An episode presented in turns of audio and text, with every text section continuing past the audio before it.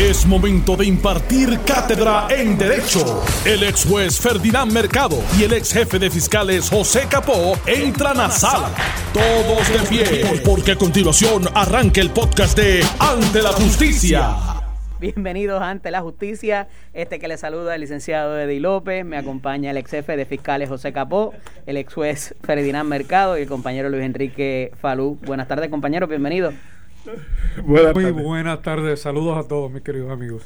Saludos Eddie, Ferdinand y a Luis Enrique, a los públicos de Noti1. Muy buenas tardes a todos. Saludos a Luis Enrique, por lo menos, ya que estás por ahí. Hola. Oye, que está hoy con una, una camisa de cuadros, manga larga con la manga red. Tienen los mismos colores puestos, yo creo que van a tocar ahorita en alguna orquesta. Es como color, ¿qué ah. colorcito es ese? Como melón, ¿verdad? Ah. Cuando tiene un color melón con unas rayas azules. Salmón, salmón. Salmón, ese mismo. Me, gusta más melón. melón. me estás diciendo salmón ahí. y Capó parece que hoy fue a impartir justicia en un tribunal, en un tribunal cercado, cerca de usted. Este, hoy es miércoles 14 de abril del año 2021. Hoy es el Pásate la Máquina Challenge por los niños de CAP afeítate la cabeza o dona tu cabello en solidaridad con nuestros niños pacientes de cáncer del hospital pediátrico. También puedes donar por ATH pulsando el botón de donar y escribiendo CAP. Dona en fundacioncap.org o por PayPal. Envíanos cheque o giro al PO Box 10807 San Juan, Puerto Rico 00922. Hashtag Pásate la máquina challenge. Hashtag Yo amo a CAP. Nuestro director eh, de, noticias y de programación está ya, no, la directora es Iliana, el director de programación, Alex Delgado. Estamos viendo ahora mismo, mientras le va a pasar la máquina, una invitada sorpresa, este que va a ser quien, como todos los años, le pase la máquina a Alex, que ha estado muy, muy comprometido con esta causa y con los niños de, eh, de, de CAP este está otra serie también de personalidades allá en el verdad de manera un poco eh, remota eh, pero con el distanciamiento y con las debidas medidas. Así que nuestro agradecimiento y nuestra solidaridad para ellos en esta la actividad cimera eh, que se celebra todos los años Muchachos, los pensamientos míos se ven de lejos. Si yo me recorto así, imagínate. si nos afeitamos, tenemos problemas. Me, descifran. Ah, feliz. No, eso es así. Pero nada, la causa es noble y, y, en el caso de Alex, Alex es una persona que ha respaldado siempre, siempre es reincidente continuo. Sí. Eh, aunque no haya campaña, él se pasa la máquina. Mira, ustedes recuerdan eh, hace como unos, unos añitos atrás cuando Alejandro cuando era gobernador se, se pasó la todos los muchachos de Fortaleza todos los amigos no reconocían. Ajá. Estaban todos todo el personal de allá de los asesores. estuvo encubierto por un tiempo sin duda. Después fue la barba dejarse la barba ¿te acuerdas? Mira, eh, antes de empezar en los temas, eh, quería tener algo claro porque no lo, ¿verdad? Eh, la memoria no necesariamente está completa, pero, y, y sé que lo experimentaron porque fue llegando aquí. Estas detenciones de, la, de los oficiales de la policía municipal o estatal que se dan en ciertas curvas o lugares medio remotos, eh, cuando uno baja, ¿verdad? La parte de los elevados eh, y todo ese tipo de cosas. Yo tenía entendido, no sé si es por una orden administrativa o por un reglamento o está contemplado en la ley de tránsito, que no se puede hacer. Tú no puedes emboscar al individuo, tienes que darle oportunidad, ¿verdad? Más allá de, de ir en observancia de la ley eh, para eh, hacer la detención y, la intervención, no puede ser sorpresa. Este, y me remonto a, a, lo, a, lo experimentado, y ya van varias veces, ¿verdad? Lo hacen, eh, eran oficiales municipales aquí en el elevado de la calle San Roberto, cercana a las inmediaciones de Noti1, cerca también a la Universidad Interamericana. Este, eso se puede hacer, no se puede hacer.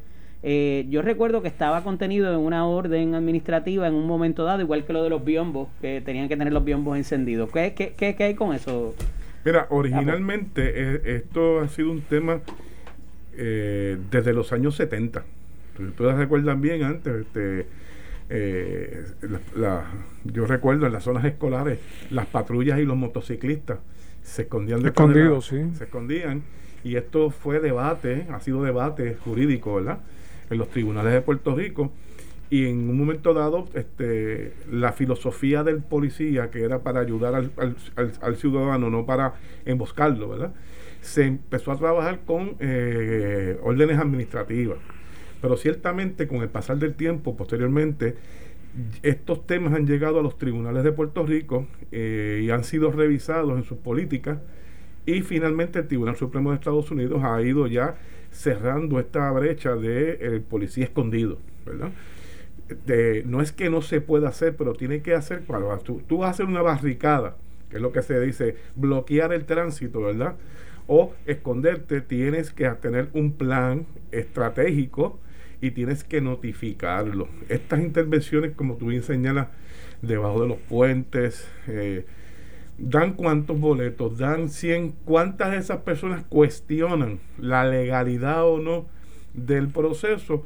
Mira, la realidad bien poca, una o dos personas, ¿verdad? Son, y cuando la, tú vas al tribunal a representar a alguna persona que ha sido denunciada de esta manera, por lo general te dejan para el último turno, para que el resto de las personas sean procesadas o levanten las manos, como dicen en el tribunal, y finalmente las dos personas que quieren ver sus casos, que tienen probabilidad de poder este, cuestionar la validez de esa detención, este, no se enteren el resto de las personas que estuvieron citados para ese día. Esa es la calidad legal, eh, Eddie.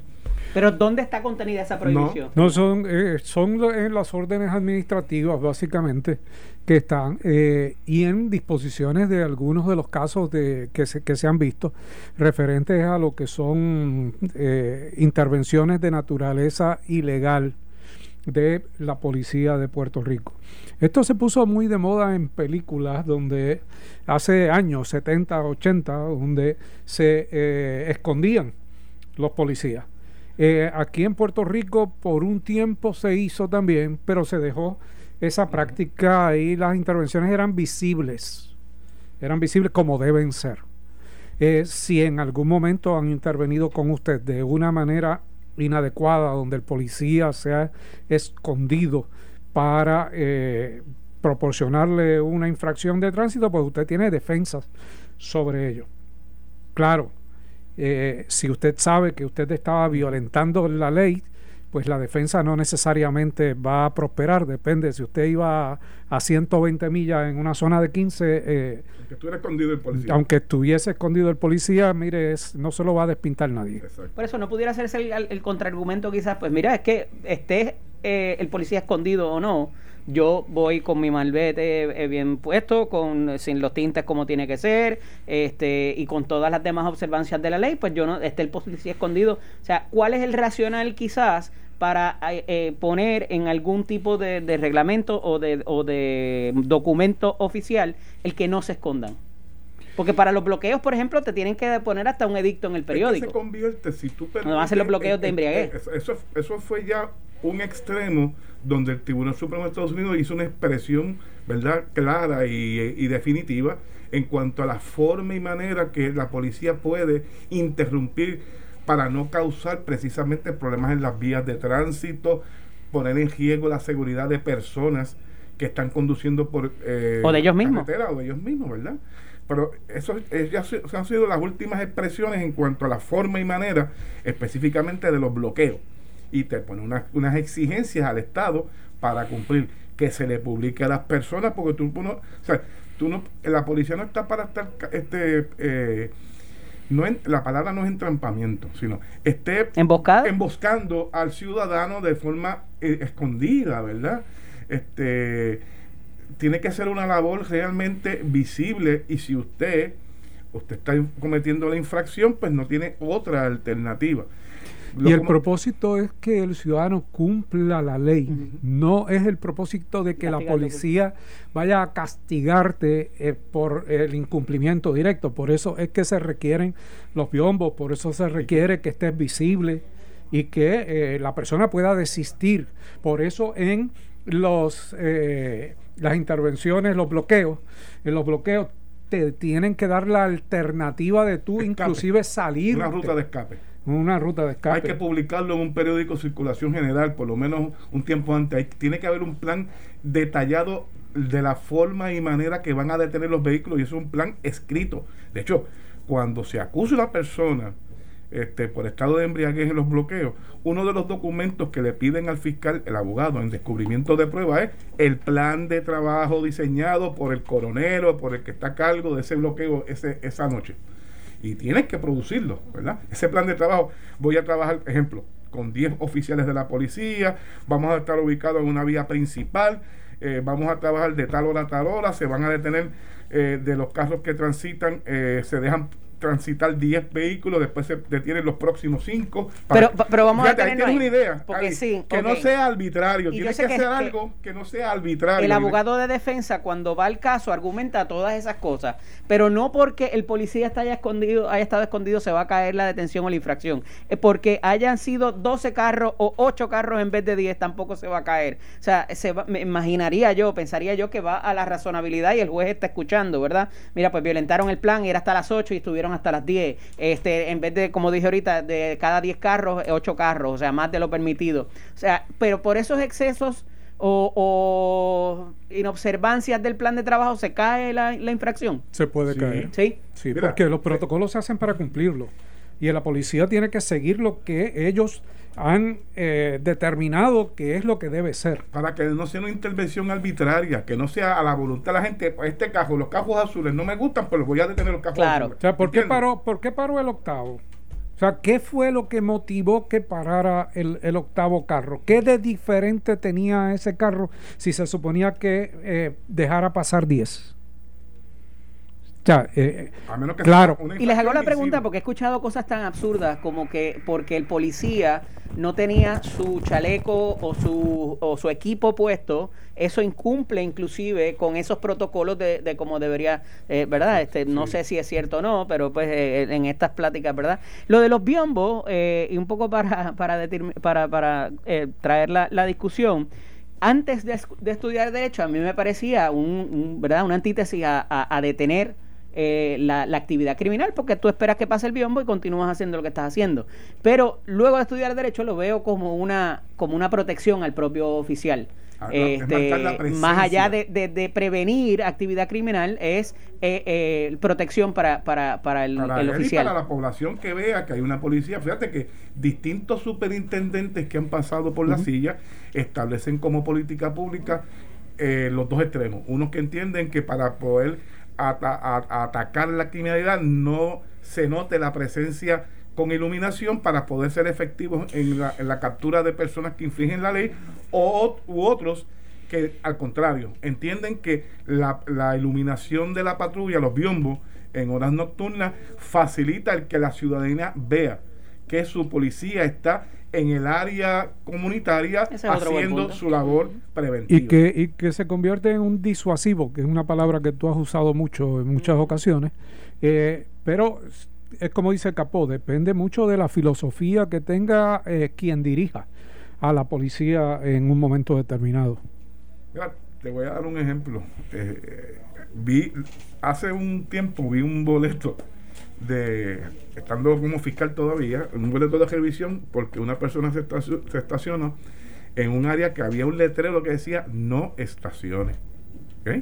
Y la persona se estacionó. Yo cuando me traen, yo estoy en la sala, llega, este, llaman el caso y, y aunque el fiscal no participa, este es un proceso donde el juez escucha al oficial de la policía, eh, habían integrado ese tipo de, de boletos dentro de la sala donde yo estaba y me llamó la atención que, la, pero si, si hay un letrero que dice no estaciones, porque la persona está cuestionando el boleto, sí, claramente hay un letrero. Y para mi sorpresa, Eddie Ferdinand y amigos que nos escuchan, alguien había tomado eh, el, el, poste este de aluminio que sostiene el letrero de no estaciones y la placa de no estaciones la viraron hacia adentro de la acera.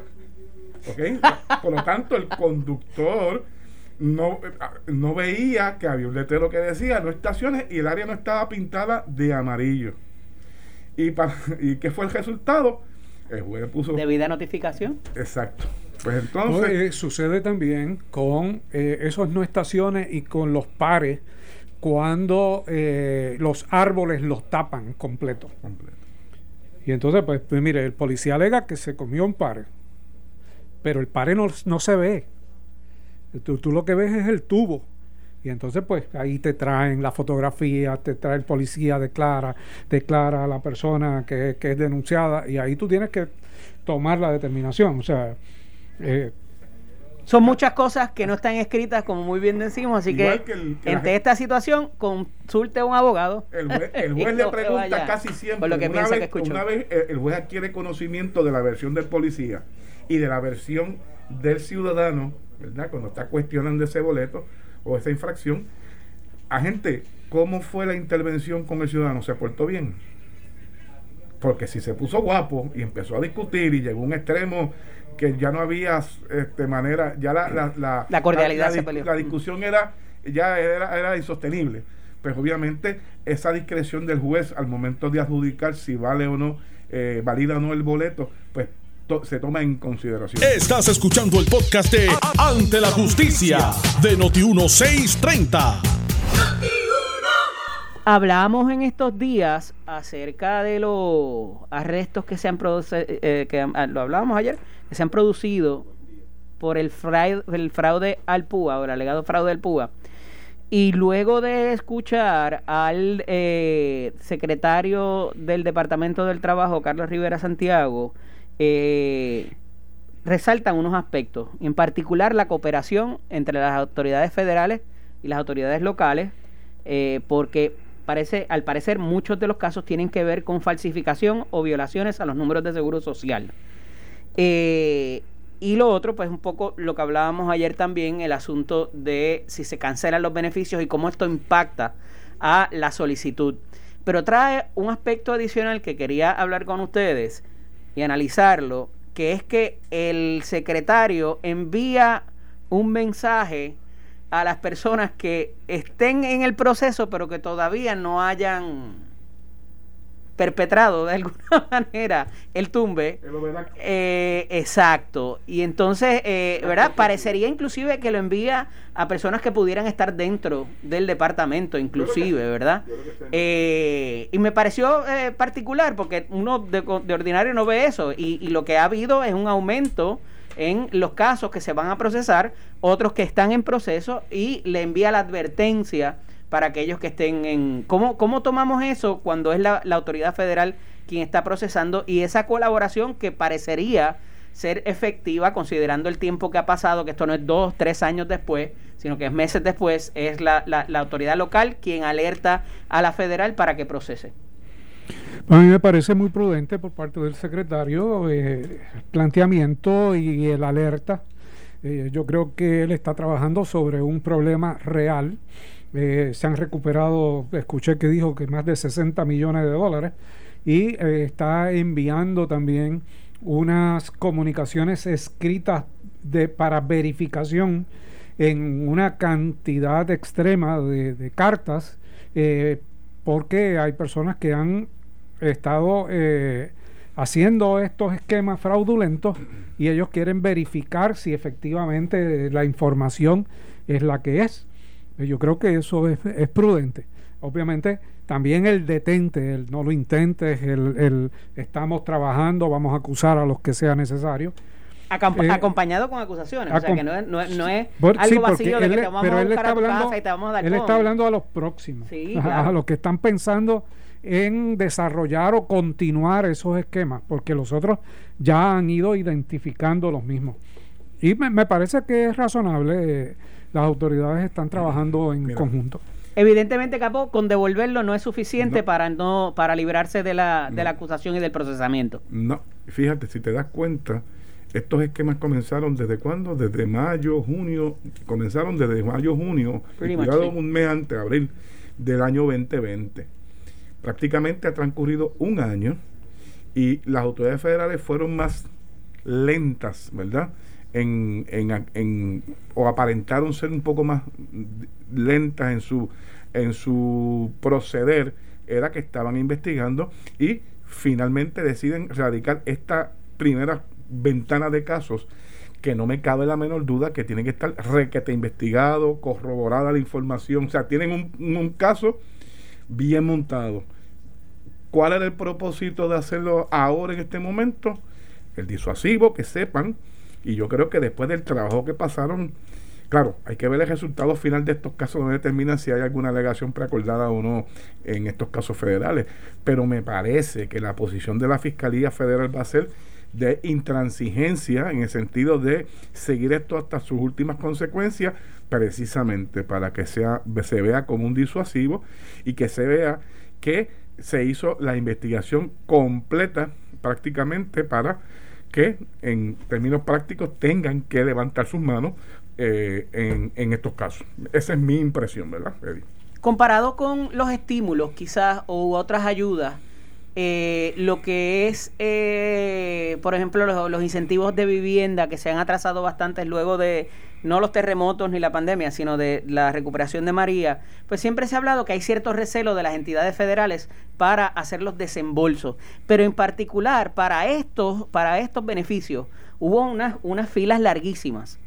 ¿Entienden ustedes que quizás ya se estaba contemplando eso desde ese momento y que esto que estamos viendo ahora producido en acusaciones desaceleró quizás eh, el que se le desembolsara ayuda a una persona que sí la necesitaba, que sí estaba en ley, eso eh, de alguna manera pudiera tener algo, algún otro peso en llegar o no llegar a esas, a esos acuerdos, eh, a esas alegaciones preacordadas, ¿verdad? Por, por, por todo lo que pasó, gente que sí tenía mérito. Mira, yo no, yo no creo, yo creo que hubo deficiencias en el proceso de adjudicación de las solicitudes, pero pero esa deficiencia eh, no fue cautela, Ferdinand. No, no, no, no creo que. Quizás en prevenir que esto estaban, estaban viendo esto. Yo, el Estado válidamente intentó poner unos criterios para evitar eso que tú dices, pero no tenía los mecanismos adecuados para poder implementar los mecanismos de seguridad y se le formó un tapón de casos. Por lo tanto, tú recuerdas que escuchábamos, eh, yo por lo menos escuché en una ocasión al que era entonces presidente de la Cámara en un programa de televisión decir que él, en, ante la crisis que se surgió en el Departamento del Trabajo, era mejor soltar el dinero y después que se hicieran las investigaciones. Sí. ¿Eh? Así fue lo mencionó. Eh, yo creo que fue una serie de deficiencias muchos de aquellos famosos puntos controvertibles que se adjudicaban a favor de la persona, pero mucho tiempo después, no tiene que ver con los esquemas eh, de fraude que se estaban generando, porque ellos se garantizaban que ese dinero se les iba a adjudicar porque tenían unas estructuras tanto internas, que lo dijimos aquí en muchas ocasiones, que para poder viabilizar esos pagos tenían que tener gente dentro del departamento. Y eh, pues lograron sus objetivos que después no pudieron cambiar o que, o que fueron tan golosos que pidieron cantidades exorbitantes y, llamaron la y llamaron la atención y los documentos eran falsos y la información era falsa eh, que llegó un momento que los bancos comenzaron a detectar y a detectar y a llamar a las autoridades. Pero pero no tiene que ver eh, con aquellos que legítimamente estuvieron haciendo fila por día para obtener su, su desempleo. Bueno, se dice inclusive que aquellos que cometían el fraude en, en sus distintas modalidades, eh, pues, por ironías de la vida, recibían el dinero mucho más rápido que aquel ciudadano que con la información correcta y veraz sometía al proceso y tardaban meses y meses. ¿verdad? Esas ironías que tiene la vida en algunos casos. Por eso, no, pero me surgió el, el, hecho de que, como dice Ferdinand, esos puntos controvertibles no fueran lo que, eh, o sea, levantó las banderas de los esquemas que estamos viendo ahora y que, y que eso quizás haya desacelerado. Pero, pues, eso habrá que verlo cuando se dé el procesamiento. Eh, tenemos, ya cerraron las escuelas por el asunto de la pandemia y de los contagios. Por dos semanas por dos semanas y de los contagios de, pediátricos particularmente. La próxima noticia es que la presencia a lo, o asistencia presencial a los eventos deportivos también la cierran.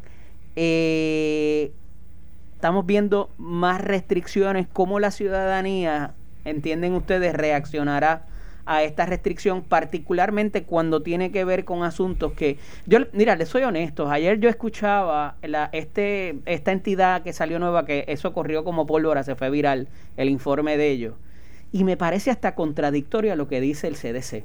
Y no es por eh, contradecir a los expertos, porque ¿verdad? expertos son y, y, de eso ellos saben. Pero me parece que esta nueva, este nuevo flujo de información eh, admiten hoy en la mañana que no está al día, que están atrasados y no sé, como que lo veo contradictorio a lo que está, a lo que estaba pasando. Y, y verdad, no, no es por restarle mérito, pero no es el CDC, no es lo que está diciendo el CDC. Eh, básicamente, y no sé, me parece que esta última información o la, o la percepción que se está dando no necesariamente es la que es con los datos correctos y pudiera traer un daño inevitable a la economía y a lo social, ¿verdad? Y, particularmente a los niños. ¿Cómo lo ven? Pues mira, yo veo que volvemos de nuevo al choque de economía y salubridad y realmente me importa poco la economía. Me importa la salubridad del país. Me importa la seguridad de la gente y la vida de eh, una comunidad como la de Puerto Rico.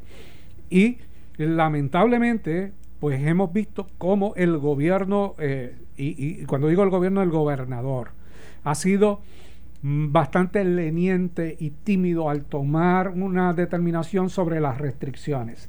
Ahora veo la presión médica, incluyendo a quien fuera el, el director del Task Force médico de la pasada gobernadora, Segundo Rodríguez, diciendo, mire, se necesita por lo menos un cierre parcial. Aquí nos vamos a fastidiar todos si no se toma acción.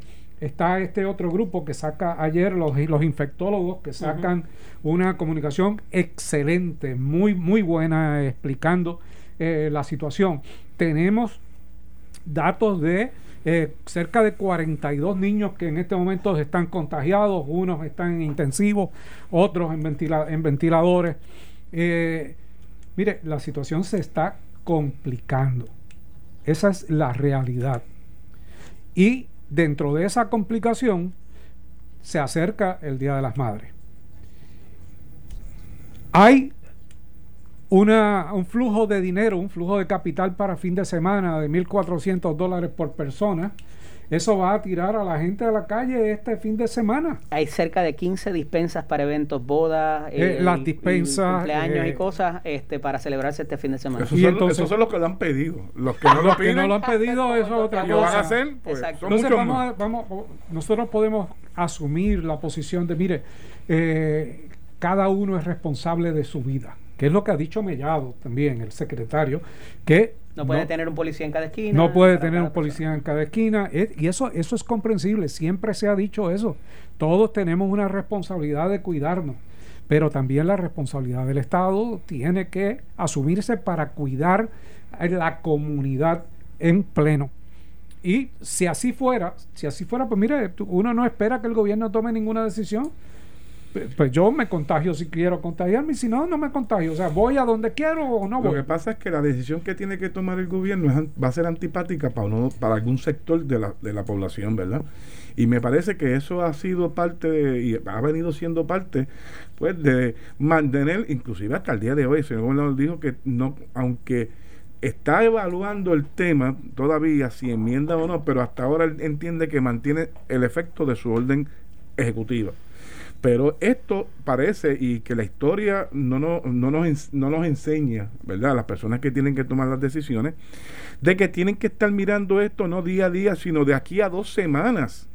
Eh, ¿verdad? O sea, el, el plan del gobierno tiene que estar proyectado a qué va a pasar de aquí a dos semanas con lo que estoy viviendo hoy.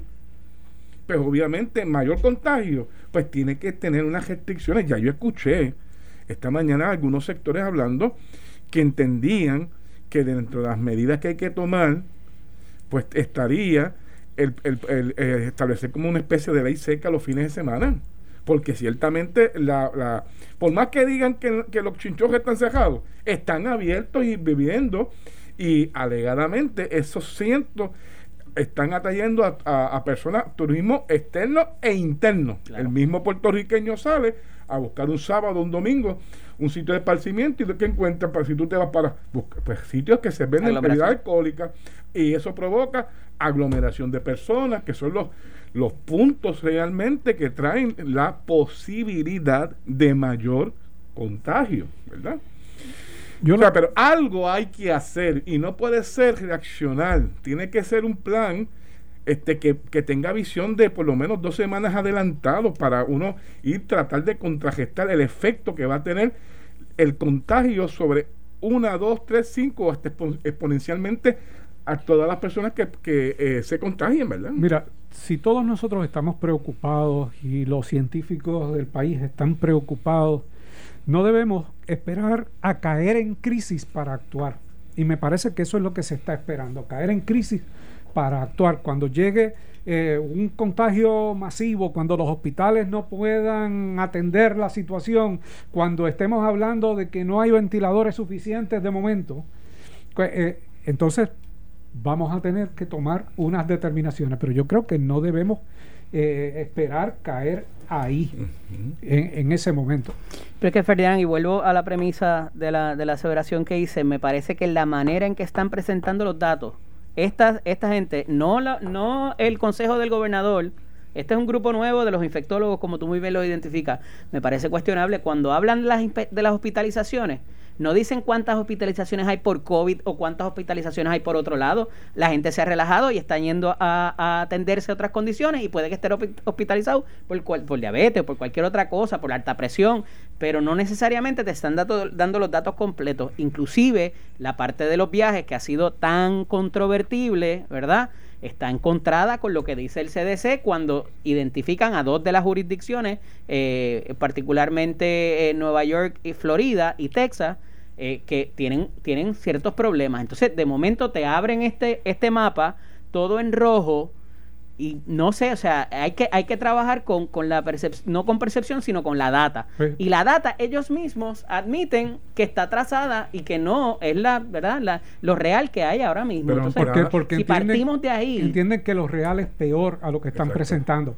Pero para eso hay un secretario de salud. Y si el secretario de salud entiende que esa data es falsa y que lo que ellos están diciendo no es correcto tiene la responsabilidad de comparecer al país y decir, mire, aquí hay una agrupación de infectólogos que le está mintiendo a Puerto Rico. Los datos eh, oficiales son estos, estos, estos, estos, y usted vaya al aeropuerto, compre un pasaje y empieza a viajar. Porque si esa fuera la realidad, hubiese, el, el, secretario de salud se lo hubiese dicho al, al, al gobernador, y eso no ha pasado bueno, pero, pero tampoco, pero tampoco ha comparecido a decirme, mire, esto es falso, es falso. o está equivocado, erróneo. Y esa es su responsabilidad, porque no estamos hablando de cualquier persona, estamos hablando de médicos, estamos hablando de científicos, de gente respetada en el país que se unieron a decir esa, ese tipo de cosas. O sea, cuando yo escucho al doctor Morales, Javier Morales, por ejemplo, diciéndome lo mismo que dicen los infectólogos, pues me preocupo porque, porque él tiene una reputación y no la va a poner en jaque, en duda, ante el país por decir una mentira. O sea, pues algo de lo que está diciendo es verdad. Cuando escucho a la doctora eh, eh, Coelho de Novelo eh, diciéndolo, pues tengo que decir, caramba, pues están más o menos este, en el mismo tracto, en el mismo tracto.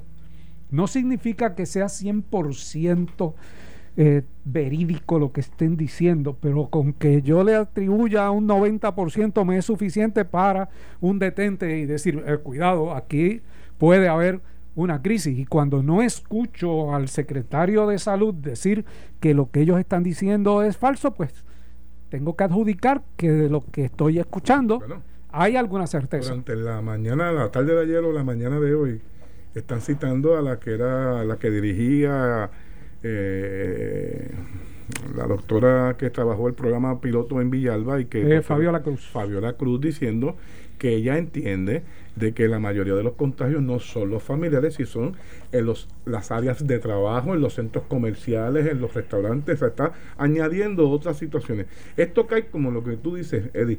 Pues entonces en, en otra parte más que se añade y tú estás escuchando la opinión de aquello, la opinión del otro, pero si algo coinciden y estamos viendo, es un repunte. En eso es un hecho, es un, es un dato cierto de que hay aumento de los casos del contagio.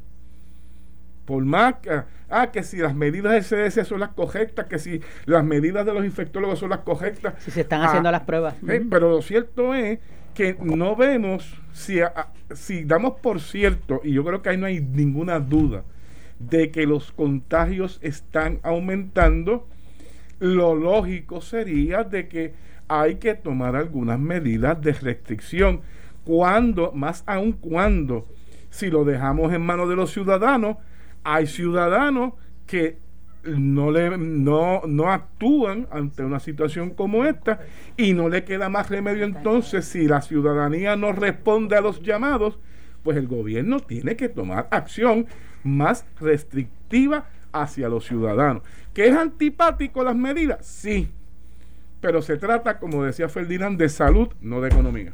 Bueno, el gobernador sacó un comunicado, unas expresiones oficiales, que estén atentos, este, ¿verdad? Que está ponderando toda la información y que presten atención a la información oficial y no a cosas en redes sociales o de personas que no estén autorizadas a hablar en nombre del gobierno. Esto fue el podcast de Noti1630. Ante la justicia.